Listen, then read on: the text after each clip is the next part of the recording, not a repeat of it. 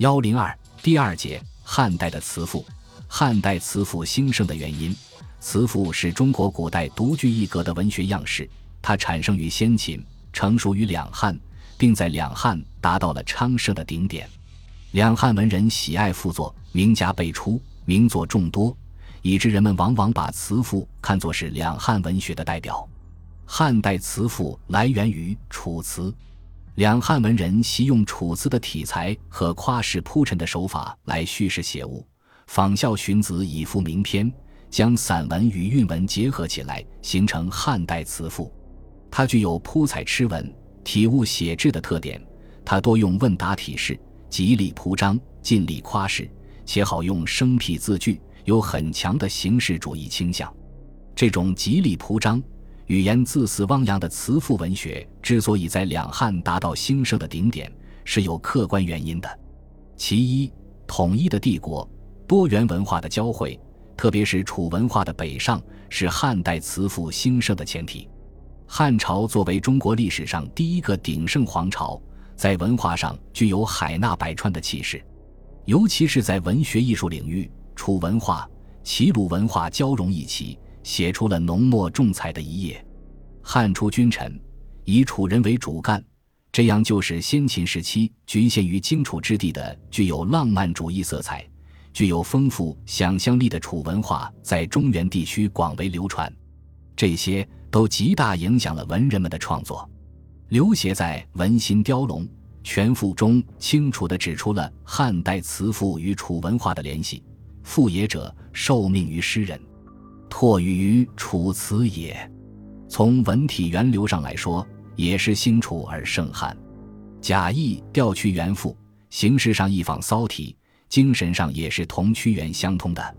及至梅城七发，方完成了散梯大赋的体制，与楚辞分其一派，而成为一种独特的文学形式。可以看出。汉代词赋在内容和形式上和楚文化有着明显的传承性和连续性。楚文化所具有的神秘诡谲、奇米华彩的风韵，投射到附体文学中，就具有了想象丰富、雄肆恢宏、铺张扬丽的特点。其二，强大的国力、进取的精神，为汉代词赋的繁盛提供了条件。汉字建国之时，就实行休养生息政策。经过七十余年的发展，到武帝时代，国力达到鼎盛，疆域也大大扩展，汉帝国雄踞东方，如日中天。中华文化广泛四部，中外交流日益加强。这种高昂的民族精神与时代气质，是需要一种文学样式将其形象地显现出来的。那种言志抒情的诗歌以及忧思悲慨的骚体，已不能完全满足时代的需要了。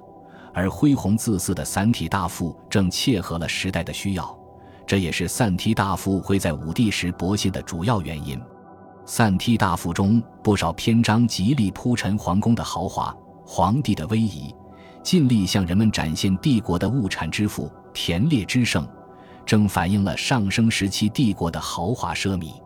其三，统治者的极力提倡，也是汉赋发展的重要原因。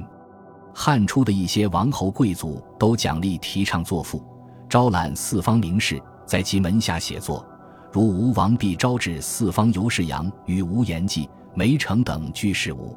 淮南王刘安也招致宾客方术之士数千人。梁孝王刘武则使诸游士各为赋，梅城作《河柳赋》，公孙轨作《陆赋》，邹阳作《酒赋》，公孙成作《乐赋》。韩安国作赋不成，邹阳代作。汉武帝爱好文学，更加重视文人，身边聚集大批文人为之歌功颂德。一些词赋家也因此步入仕途。武帝还经常以奖励的方式鼓励人们作赋。相传梅城赋柳赐卷五匹，相如赋掌门得黄金百斤，上有所好，下必从之。于是群臣鼎沸于下，献赋。考父也出现了，至东汉，考父取士还成为一种制度。统治者的提倡促进了词赋的兴盛，同时也使词赋成了颂圣的工具，劝百而讽一，直接为统治者服务。其次，文体自身的发展也是词赋兴盛的原因之一。从文学史的发展规律看，一种文体在某一时期特别发达，其自身的发展规律是起一定作用的，同时也受其他文体的制约。两汉时期，《诗经》体式的四言诗已经衰落，五七言诗以及乐府民歌正在民间酝酿，还没有进入文人的创作领域。论说文和文学已逐渐分家，史传自司马迁之后，也向着与文学分家的方向发展。而其他的一些文体更不能充分满足皇朝统治的需要和作者表达思想感情的需要，在这种情况下，产生于战国时期而尚没有得到充分发展的词赋，就自然成了文人注目的焦点。再者，从学术思想的统治看，汉武帝罢黜百家，独尊儒术，儒家的文学宗旨是宗经明道。汉代词赋以歌颂为主，兼以讽喻。完全符合儒家学术思想的要求，从而在两汉文坛上占有重要地位。本集播放完毕，感谢您的收听，喜欢请订阅加关注，主页有更多精彩内容。